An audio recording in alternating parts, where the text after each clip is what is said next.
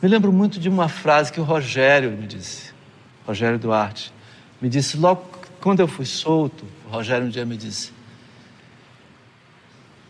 quando a gente é preso, é preso para sempre.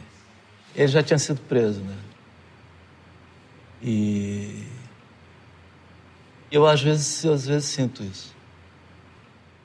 Boa noite, bem-vindos. Este ano, o centésimo nonagésimo oitavo aniversário da independência do Brasil será celebrado em grande estilo na Itália. Pelo segundo ano consecutivo, um documentário brasileiro tem sua excelência reconhecida pela seleção oficial do mais antigo festival de cinema do mundo, o de Veneza. Desta vez, o filme é Narciso em Férias, de Renato Terra e Ricardo Calil. O Narciso em questão é Caetano Veloso, e as tais férias foram 54 dias de prisão semi-clandestina nos quartéis da ditadura militar, de 27 de dezembro de 1968 à quarta-feira de cinzas de 1969, um 19 de fevereiro.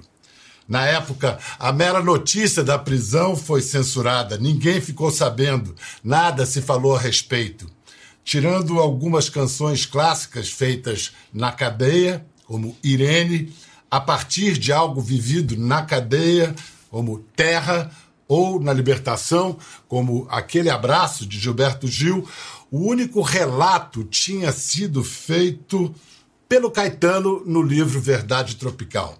De viva voz, nem ele nem Gilberto Gil tinham dado um testemunho detalhado da experiência do cárcere. Até que, Dois anos atrás, documentos até então considerados perdidos chegaram às mãos de Caetano. A transcrição integral do interrogatório dele, além de denúncias diversas. Caetano leu os tais prontuários e decidiu falar. O resultado é o filme Narciso em Férias, que vai ser exibido em Veneza na segunda-feira agora, 7 de setembro, e no mesmo dia, logo depois da exibição na Itália, o filme estará disponível para todo mundo ver no Globoplay. Para conversar sobre o filme, o Brasil de sua prisão, o Brasil de hoje e de sempre, recebemos com muita honra Caetano Veloso. Ei, Caetano. Opa, boa noite, muito bom Bacana, bacana estar tá aqui. Muito bacana estar tá com você aqui. Caetano, para informar o público, o nome Narciso em Férias se deve ao fato de você ter ficado todo o período da prisão sem se ver no espelho? É, isso, isso marcou muito. Mas o título Mar... é, Narciso em Férias é, eu conhecia de um livro de F. Scott Fitzgerald e que se chama deste lado do paraíso, This Side of Paradise, e um dos títulos é um dos, um dos capítulos é, é, intitulado Narciso em Férias. Então, quando eu escrevi Verdade Tropical já nos anos 90, eu que é o, o capítulo do livro Verdade Tropical no, que narra a experiência da prisão, eu botei o título Narciso em Férias, em parte porque de fato na cadeia não vi espelho nenhum. Foram quase dois meses sem espelho. Eu voltei a ver um espelho quando cheguei, quando saí. Quando, mas, e não foi logo, quando cheguei em minha casa, na verdade, em Salvador, na casa de minha família. Salvador. Caetano, como foi assistir ao filme pronto? Com quem você viu? Você viu com seus filhos? Não, eu acho que vi com Paulinha. Porque é, era para decidir se ficava como os diretores tinham decidido, é, tinham escolhido. É, somente a minha entrevista. Porque a entrevista tinha sido feita como uma primeira coisa para se fazer um documentário com locações e, enfim, outras entrevistas, depoimento de outras pessoas. Mas ao ver essa série de, de takes feitos com a minha entrevista, os diretores acharam o Renato e o Ricardo acharam que é, se ater à minha entrevista daria um filme melhor. E consultaram o João Moreira Salles, e o João Moreira Salles foi veemente em dizer que aquela forma era, era a forma de um belo filme. Caetano, por que, que você quis, por que, que você precisou falar da prisão agora? Quer dizer, você falou justo quando fazia 50 anos da prisão. Olha, eu nem tinha ideia de que fazia é, exatamente 50 anos. Mas é, eu tinha escrito Verdade Tropical e de todos os capítulos do livro, eu gosto do meu livro Verdade Tropical, acho que é legal. É, mas de todos os capítulos, o que eu mais gostava e mais gosto é o Narciso em Férias. E sempre pensei em um dia tirar uma separata, lançar esse capítulo como um livro independente, autônomo. Mais recentemente, o Luiz Fax me disse: vamos fazer então o Narciso em Férias e publicar o livro separado. Aí a Paulinha disse: então vamos filmar. Vamos, vamos, vamos filmar, vamos fazer fazer um documentário que saia paralelamente.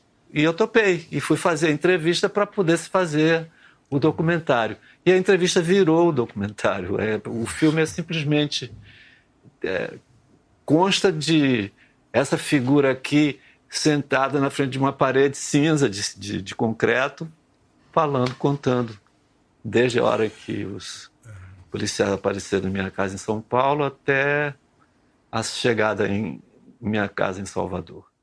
Fui, fomos eu e Gil levados para fora do, do, do, quartel com os soldados tomando conta e, e eles então é, vieram com um camburão e botaram a gente. Aí botaram a gente naquele lugar de trás do camburão que fica todo fechado, todo escuro.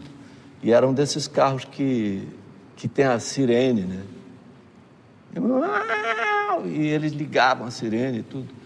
E eu e Gil ficamos aqui, eu, eu tentei falar com o Gil, ele disse, não fale. Eles falaram, vocês não podem conversar. Mas dentro do, do, coisa eu falava baixinho no ouvido de Gil, você tem ideia de para onde a gente vai? Ele disse, não sei nada. Vocês gravaram o filme às vésperas do primeiro turno da eleição de 2018. O momento político teve que peso na sua decisão de falar de, de fazer o filme, de falar sobre a prisão? Olha, na decisão não teve propriamente um peso grande, é, mas a, a, a, coincidência do estado em que estamos, o estado político em que estamos no Brasil, é, é, é, é, é significativo e eu acho que, que é como se fosse assim uma, uma conversa oportuna. É uma conversa oportuna. Eu senti, vi que era uma conversa oportuna. Inclusive para muita gente jovem que não viveu o período da ditadura e que às vezes pode ser é, conquistada por esse mito de que era melhor, porque existe uma esse aspecto mais conservador e reacionário da, da população brasileira que está se manifestando muito agora, numericamente e também é, em intensidade, né? É, não, não se inclina tanto a, a elogiar o período da ditadura ou dizer que, que sente saudades, mas a gente que faz isso e, um, e uma minoria faz é, demonstrações públicas, né? manifestações pedindo a volta do AI-5. Aquilo me dói muito porque foi o, o AI-5 saiu com assinatura de Delfim Neto e tudo, e todo mundo mais, entendeu? E, e duas semanas depois eu e o Gil fomos presos. Foi uma consequência imediata do AI-5. Então aquilo, é, para mim, então, é, quando eu vi que estava ia sair o, o, o Narciso em Férias no livro, a gente estava fazendo um filme, eu achei que era era oportuno, era adequado, entendeu? Vamos falar um pouco da pré-prisão?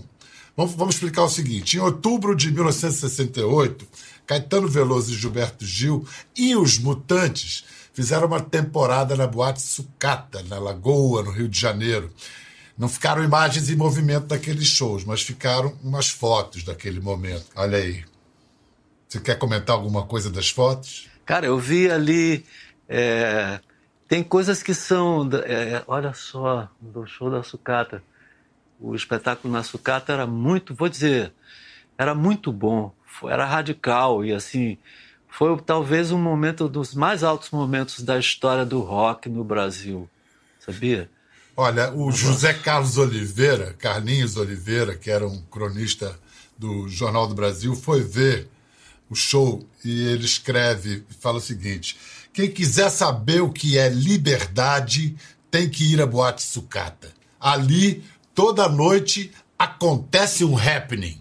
Acontece um happening é um pleonasmo adorável, né? É, muito é bom. Muito bom, muito bom. Ele fala alegria, alegria. Muita gente, inclusive algumas pessoas que têm ido à sucata, demonstra fúria.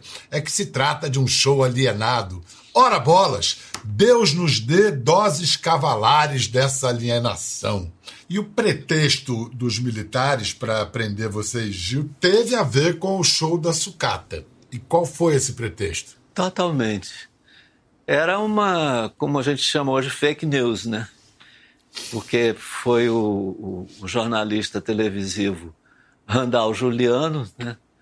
Que fez uma, uma coisa sensacionalista falando no programa dele. Eu não ouvi, mas me contaram e depois, quando a gente estava preso, realmente foi isso que eles apresentaram como queixa.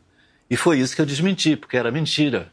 E, e provei que era mentira. Esse Randall Juliano, ele dizia que nós, no nosso show, nós cantávamos o hino nacional, é, mudando a letra, mudando de ritmo, desrespeitando, que rasgávamos a bandeira brasileira, faziam alguma coisa com a bandeira brasileira.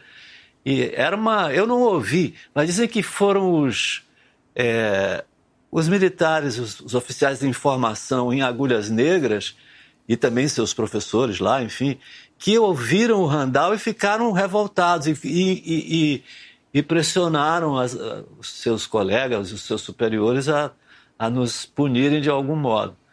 E, e foi isso. Então, é... mas ao mesmo tempo a esquerda estava vaiando a gente, na...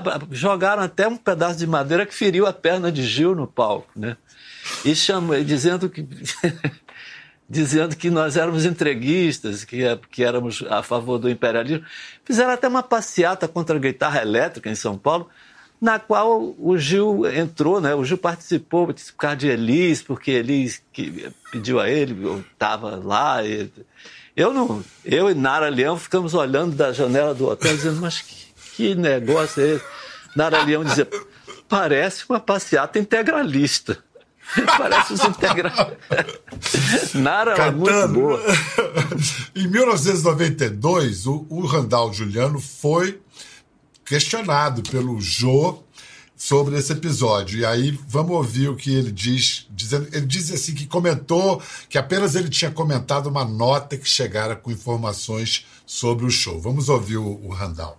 E a nota dizia que Caetano e o Gil haviam causado uma baderna numa, na Casa Noturna do Rio de Janeiro ao cantarem uma paródia do hino nacional.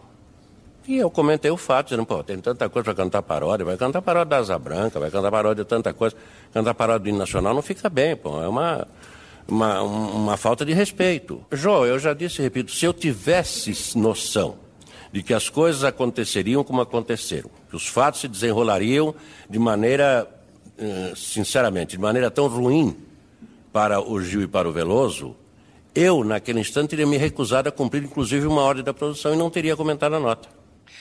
Olha, o que eu posso lhe dizer, Pedro, é que ouvindo essa, essa fala do, do Randall, é, eu achei que parecem umas pessoas que falam hoje em dia. Teve até um pô no final de uma, de uma das frases dele. Se soubesse que não sei o quê, pô, assim que tem essa cafajestice que está no poder atualmente. O tom dele não gostei nessa hora. E depois tem uma, um fato terrível que se contrapõe a isso, ao que ele disse, que, que não é nem louvável, nem que fosse só o que ele disse, não seria aceitável. Mas é muito pior, porque o Major Hilton pediu aos seus superiores a vinda do, do Randall Juliano para ser também acareado comigo. E os superiores disseram a ele que não. Blindaram o Randall. Ou seja, estava combinado com o Randall. No filme, vamos ver um pedaço do filme agora, onde você, em que você lê um relatório, o tal relatório em que lhe faziam acusações em tom gravíssimo, como essa aqui, por exemplo. Cantor de música de protesto de cunho subversivo e desvirilizante. É, é demais, né? Ataca o regime e exalta os sistemas socialistas. Olha, desvirilizante legal, eu, eu gostei. Subversivo e desvirilizante é uma combinação que tem a ver comigo. Eu sou essa pessoa, tá certo. Agora, exalta os sistemas socialistas, não. Nunca exaltei. Nem quando tinha 15, nem 17, nem 23, nem 34. Nunca exaltei. Sempre odiei. A desvirilização parece incomodar muito até hoje, a julgar pela base, pela base do atual governo. Por quê, hein?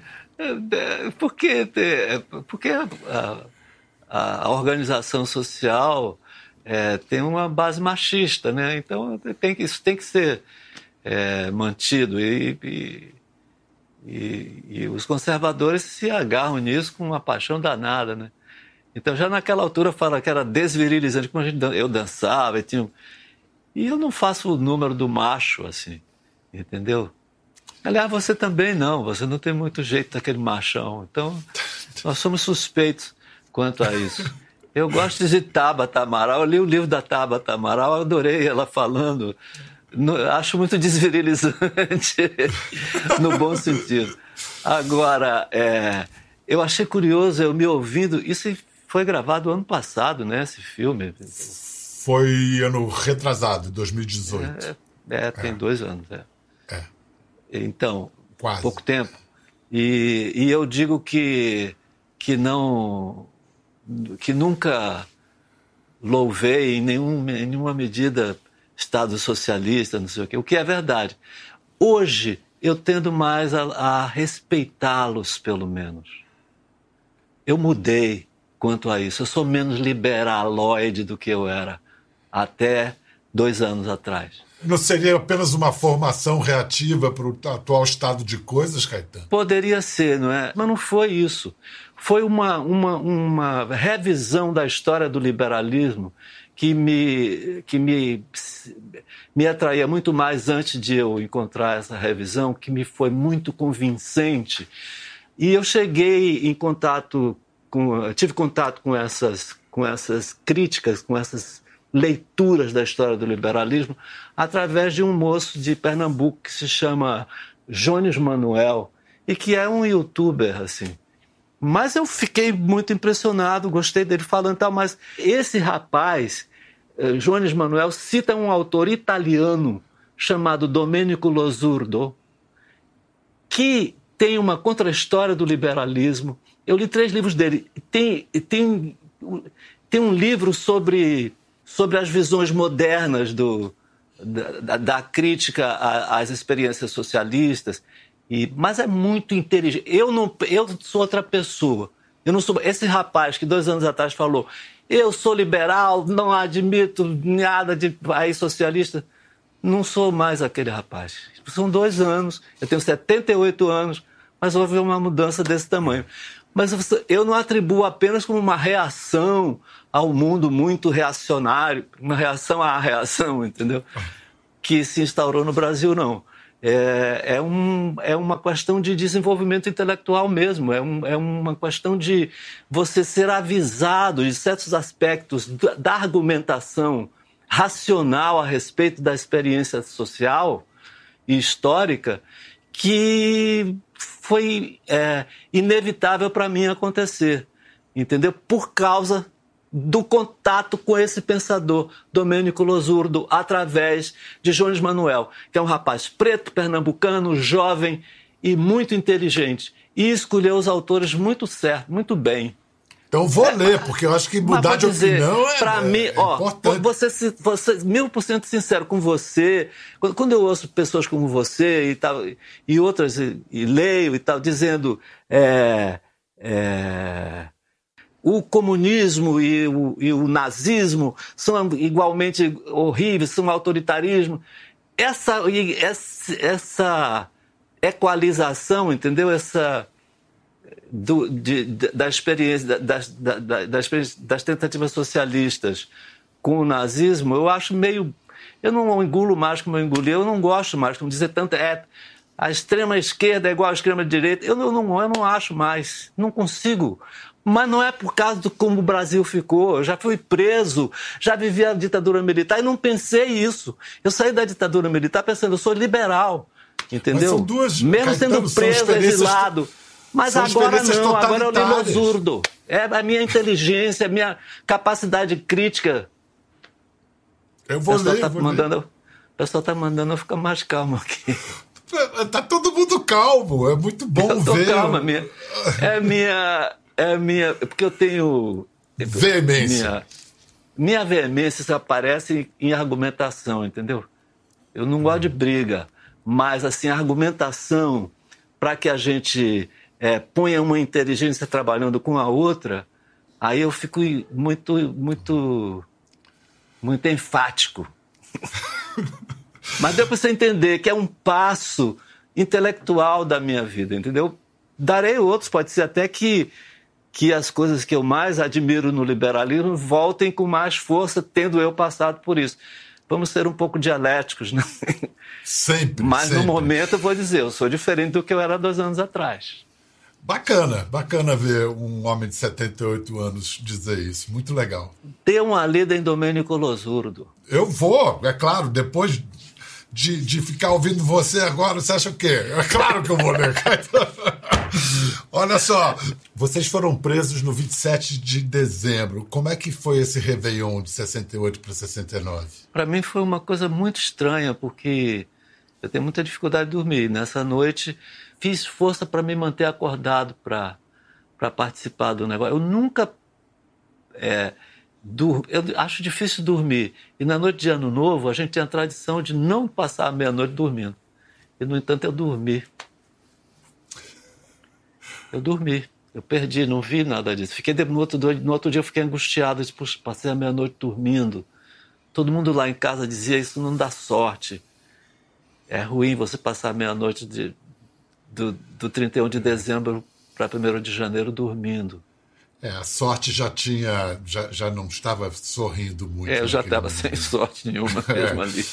Você conta que você desenvolveu superstições, que você interpretava eventos como a aparição de uma barata ou, ou, ou uma música que tocava, e a partir desses eventos você fez previsões. Você acertou a previsão do dia e hora em que você ia ser libertado? Acertei. Até, até o que estaria acontecendo, eu estaria comendo, eu ia botar um garfo na boca e seria interrompido. É estranho como eu fui calculando pelo, pelas canções que tocavam no rádio do soldado, entendeu? É, umas canções eram bom augúrio, outras não. Eu intuía isso, né? E a aparição de barata, que é um bicho que até hoje eu tenho medo, de que até hoje eu tenho medo, eu era o pior possível, né? Era o pior sinal possível. Então eu fui fazendo um cálculo e eu acertei, acertei várias coisas e essa bem bem nítida. Que músicas que davam sorte ou falta de sorte? Olha, as músicas que que tocavam no rádio, que mais a, anunciavam é, é, sorte ou azar, era, sorte era Hey Jude. E Azar era uma música francesa de Gilbert, Be Gilbert Bécaud, que era. Et maintenant?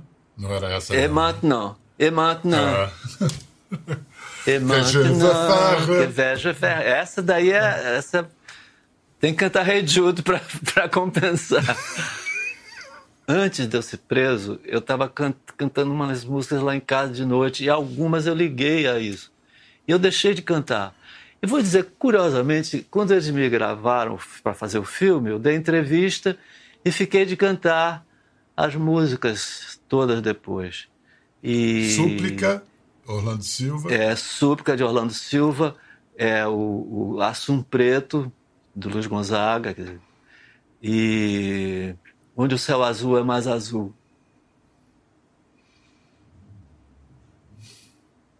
Essa eu não tenho uma pena estranha porque eu eu não consegui, eu, eu não é não consegui, eu tomei coragem, eu não tenho que ter superstição com essas músicas mais.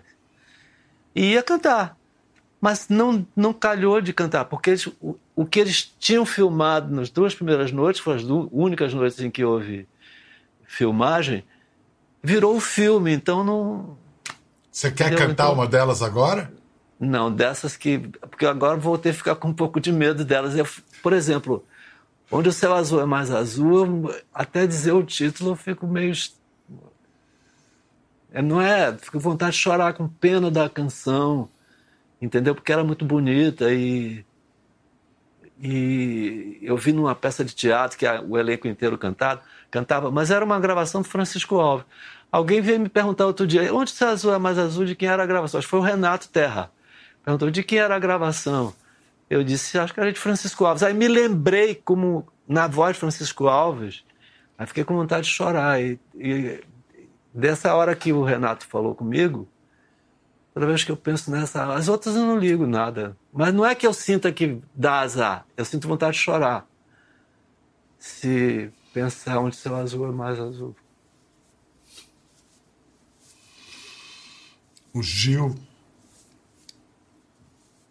seu companheiro de, de, de música de prisão, gravou uma, uma pergunta especialmente para esse programa. Você quer ouvir? Puxa, quero.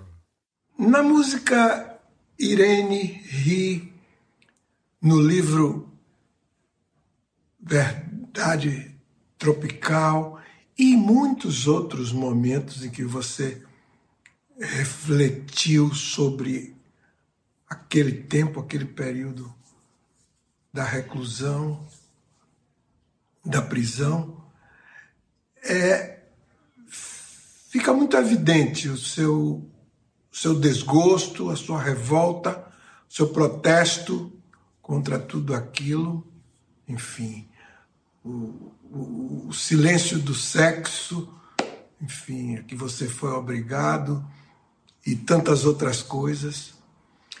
Eu fico pensando 50 anos depois, o que é que isso tudo ainda tem de resíduo, ou se não, ou se tudo está filtrado de uma certa forma.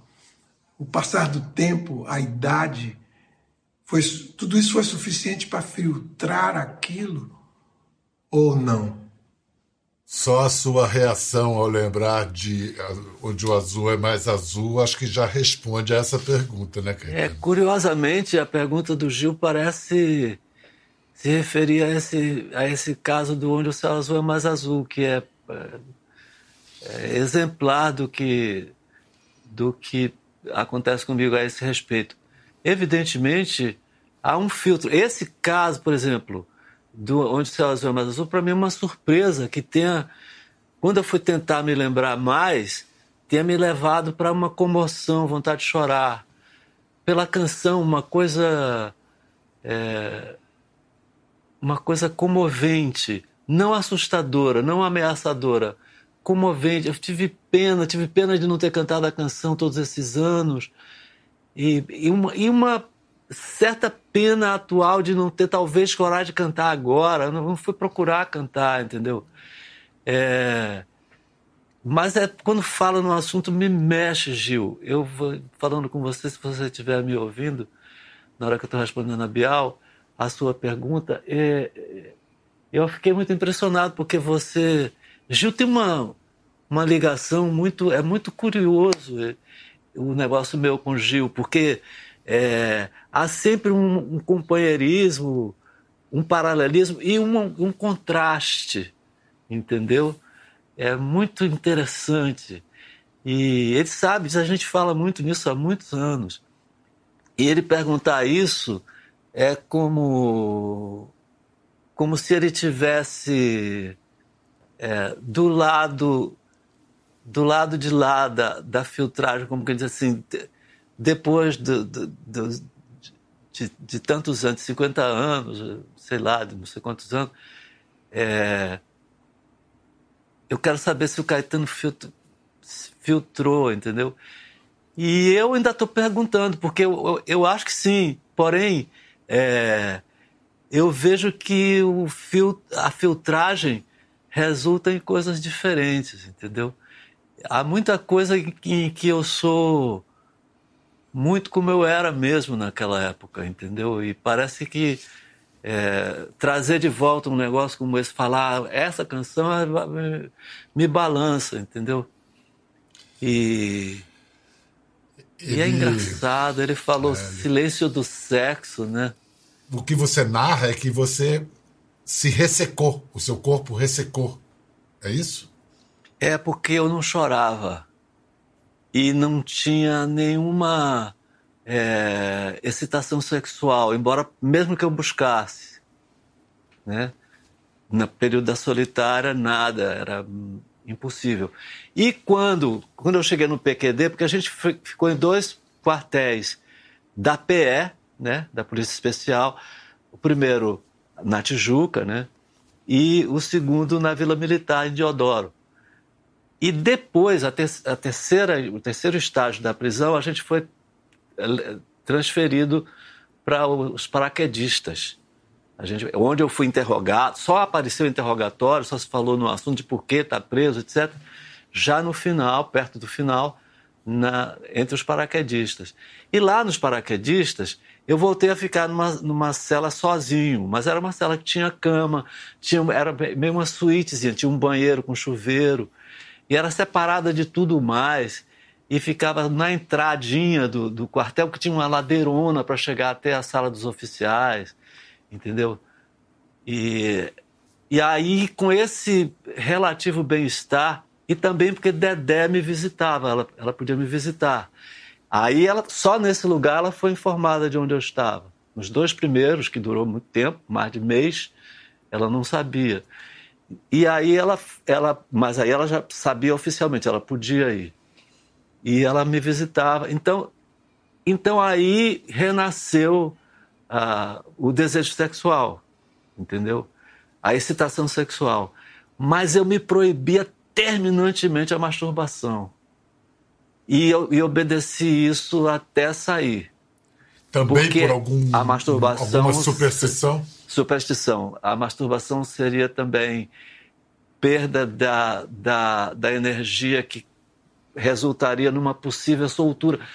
Porque quando você fica preso sem explicação muito tempo e depois dizem agora, depois de muito tempo, você parecia que eu nunca mais ia sair dali, parecia que eu nunca tinha estado em outro lugar. Teve momentos na primeira fase, parecia que eu nunca tinha vivido o que eu vivi fora. Entendeu? Que minha vida era aquilo e que o resto tinham sido sonhos, fantasias que eu tinha tido. E é estranho. Caetano, a Dedé, quando foi te visitar, levou para você uma coisa que durante a gravação do Narciso em Férias, 50 anos depois, Renato Terra entrega a você também. Vamos ver esse momento aqui. E Dedé trouxe a, manchete que tinha a, o Fatos e Fotos, que tinha foto, as primeiras fotos da Terra tiradas de fora, né? tirada do, do espaço sideral. Era essa aqui? É. É, é dia no hemisfério iluminado pelo sol, noite no mesmo. Anos depois, você fez uma música inspirada nessa. Nesse momento. Fiz.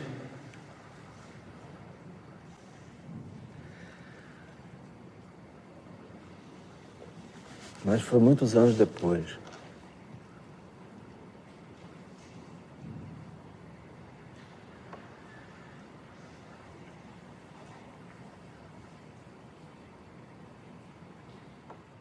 Por que essa lembrança emocionou você desse jeito, Caetano? Olha, eu acho que foi principalmente porque eu nunca mais tinha visto essa página. É curioso, eu vi na hora que Dedé mostrou, ficou ali comigo e e depois eu falava nisso. Depois eu fui, fiquei na Bahia confinado, fui tentando voltar a viver. Daqui a pouco, quatro meses depois, estava exilado.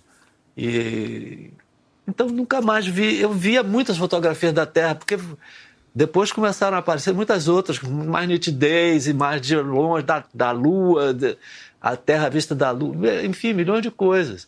Dez anos depois você vai fazer uma canção eu com essa a, lembrança. Fiz a canção que lembra essa essa primeira imagem, mas eu fiquei com vontade de chorar no filme porque eu nunca tinha visto aquela imagem mesmo. Eu, eu vi tantas outras imagens da Terra e a, aquela página da revista, tal como tinha saído na revista, foi um pouco, no, um pouco assustador, assim, emocionante.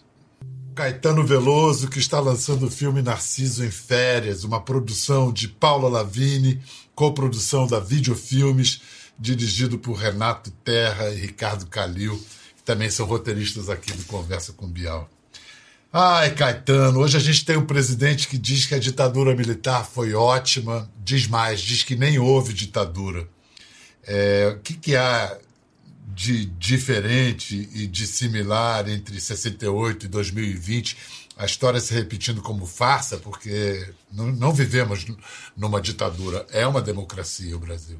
Pois então, é, mas é, hoje há uma, uma tendência em vários lugares do mundo é, de é, corroer a democracia, né? de ir é, desmerecendo os valores da democracia e várias coisas contribuem para isso, inclusive a existência da internet, né? as redes sociais. E é toda uma, uma série de fatores que possibilitam isso. Também as ondas da história, né?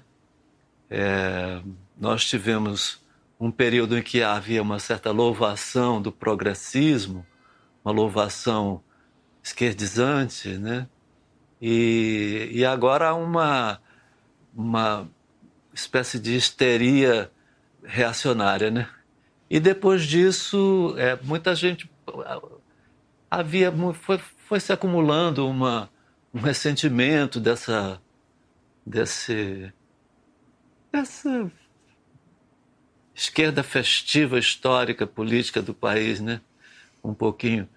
E tem muita gente, tem, tem vários tipos de, de, de ressentimento. Tem, tem, tem, tem, luta de classe, quem tem o dinheiro do jeito que tem no Brasil, quem tem poder econômico, do jeito que o Brasil é estruturado, não quer que mexa em nada, não quer que, entendeu? Não quer perder, não quer perder. Isso aí já é, isso aí é a base de luta de classe. E, e também tem as, as grandes, é, os grandes ressentimentos, as grandes mágoas intelectuais né, de pessoas que se sentem como que humilhadas por uma elite intelectual que se diz esquerda, então eles são melhores, são melhores para as outras pessoas do que eu e, querem, e falam difícil, sei lá, entendeu? Ou mesmo, às vezes, o cara, o cara com grande formação intelectual tem muita raiva de não ter uma, uma presença no mundo acadêmico como ele vê outros colegas terem, e, ou, ou ele não ou ele não está no mundo acadêmico propriamente como gostaria de estar, como, como pode já ter tido desejo de estar. E há também ressentimento para tudo que é lado, né? Ressentimento para tudo quanto é lado. E há também uma uma coisa é, inevitável que é o desejo de liberdade de pensar e, e e, e muita gente se sentia presa a ter que, que obedecer a, a esses valores que estavam mais ou menos jogados aí como se fossem como se fossem comuns, né? De e aí junta tudo isso e dá numa são as ondas da história, dá numa numa virada de de então porque o pensamento conservador é? aí vem umas maluquices o brasileiro é conservador eu, quando a pessoa fala isso eu penso mas que diabo quer dizer isso entendeu e assim como o, o povo brasileiro digamos é, é, conservador ele também é tolerante é, na mesma medida em momentos Não, diferentes também... E também anárquico e inventivo. E também, e também solidário. É... E também solidário, também muito. Tem, Sim. Acho que, que, que revelou-se agora que todo brasileiro é, é, mesquinho. Entendeu? Não é. Não é. É, você, na sua live, há algumas semanas, você falou: são situações muito graves que nós, os brasileiros, estamos enfrentando. Mas a gente vai, a gente vai. O Brasil é o Brasil. Caetano, a gente vai aonde? E o que, que quer dizer o Brasil é o Brasil? Salvar o mundo. É Jorge Maltner ou é Caetano que está falando? Pois então, Jorge Maltner é meu mestre nessas coisas. o meu desejo é que o Brasil tivesse, tirasse dessas é, desvantagens que ele tem na sua história, algumas anomalias, não é? tirasse é, uma oportunidade que se oferece por causa disso de criar, é, digamos assim, o império do Espírito Santo, de instaurar o império do Espírito Santo. Ou seja, um império que não tivesse nada a ver com, o que a gente chama de imperialismo, entende? Acabar com esse negócio, passar para um negócio maior, é, poder aprofundar a democracia, resolver as questões sociais de um jeito. Esse negócio do Brasil ter jeito. Por exemplo, eu, quando a pessoa fala isso é uma jabuticaba e parece que já é uma coisa pejorativa, porque a jabuticaba é uma coisa maravilhosa, dá até na raiz. É uma fruta que dá até na raiz. Entendeu? E é linda, com aquela cor muito escura, concentrada e gosto maravilhoso. Qual o problema da jabuticaba? Não, isso. Eu gosto de usar essa expressão, mas eu não uso sempre como pejorativo, não. Eu uso com. Porque tem realmente coisas que só no Brasil. E... Por exemplo? Caetano Veloso. ah, mas eu não tenho muita pinta de jabuticaba. é, uma, é uma árvore tão bonita também, é uma árvore é, que, bonita. que você vê a força, o esforço que ela fez para crescer, ela é toda expressionista, a jabuticaba. É, é expressionista. E a, é. quando tem jabuticabinha na raiz, eu acho lindo. Não, mas falando sério, é, a gente é uma oportunidade de, de fazer um negócio. É, contribuir de uma maneira muito abrangente para uma virada que o mundo precisa dar. Entendeu? Que o mundo ou dá ou acaba. É. Você está tá falando com tanta esperança, como, como se a esperança não precisasse de motivos. Não, mas eu, eu, eu acho que nem tanto, porque eu disse agora que eu acho que há, no, na nossa, no nosso caso, na nossa situação, uma, uma, um esboço de, de oportunidade, que a gente deve trabalhar pensando nisso, pensando na, na oportunidade. O Brasil tem uma oportunidade especial, algo tem algo de peculiar. O Brasil foi é, colonizado por portugueses. A moda no Brasil há muitas décadas é de é, é se lamentar o fato de nós termos sido colonizados, termos sido colonizados por portugueses.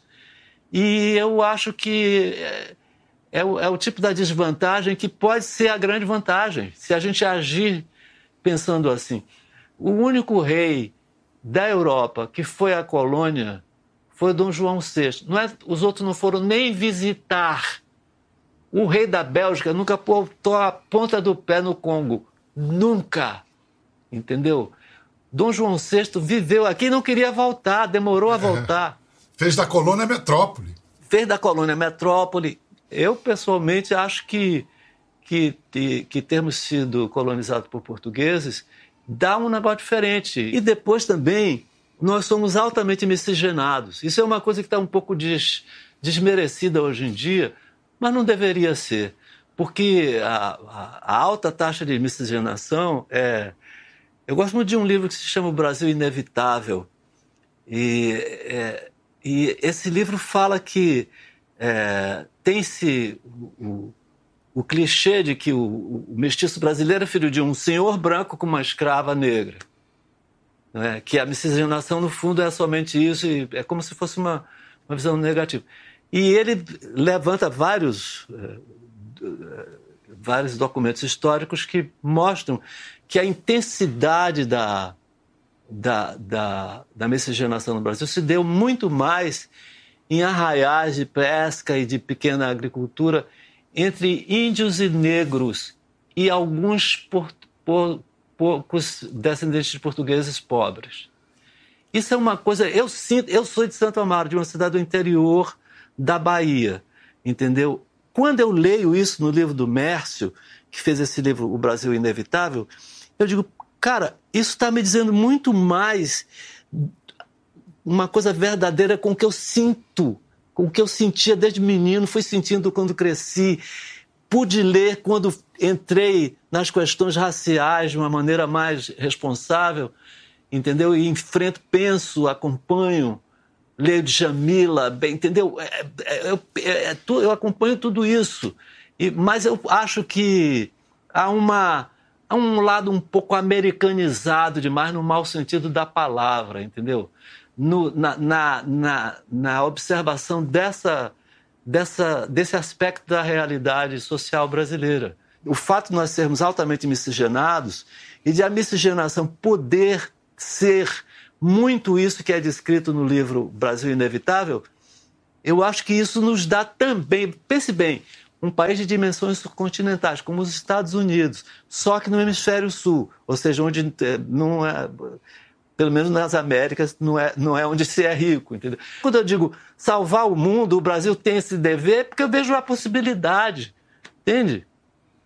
Mas vê que esse negócio horrível que a gente está vendo de muita cafajestada, tudo de ruim, as jabuticabas podres do Brasil, ou as deformadas, tomando conta e dizendo que nós somos assim mesmo, e falando mal, e, entendeu? E agindo mal, a gente pensa que não há esperança, mas pode ser que seja um karma sendo pago para você fazer o que precisa ser feito.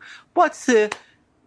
Entendeu? Eu tenho 78 anos, já vivi 78 anos nesse país, vi coisa pra caramba e continuo achando que tem, a gente tem, tem que dar um jeito e ver, entendeu? Tem que ver com, com uma, uma, uma sei lá, com um espírito profético assim. É bonito você. Eu estava pensando, sempre falando isso, tanta esperança. E eu pensei agora, você vai fazer 80 anos no ano que o Brasil vai fazer 200. Você fazendo esse discurso de esperança. Vamos terminar. Eu queria te agradecer demais o seu tempo, a sua generosidade, a sua veemência também. E queria a, mostrar a imagem que foi a imagem da esperança para você na cadeia e que fez você cantar e fazer a única música que você compôs na cadeia, né? Irene. Que linda Irene rindo nesse período. Que maravilha. Você sabe que o, o Narciso em Férias, em separata, como livro, é dedicado a ela.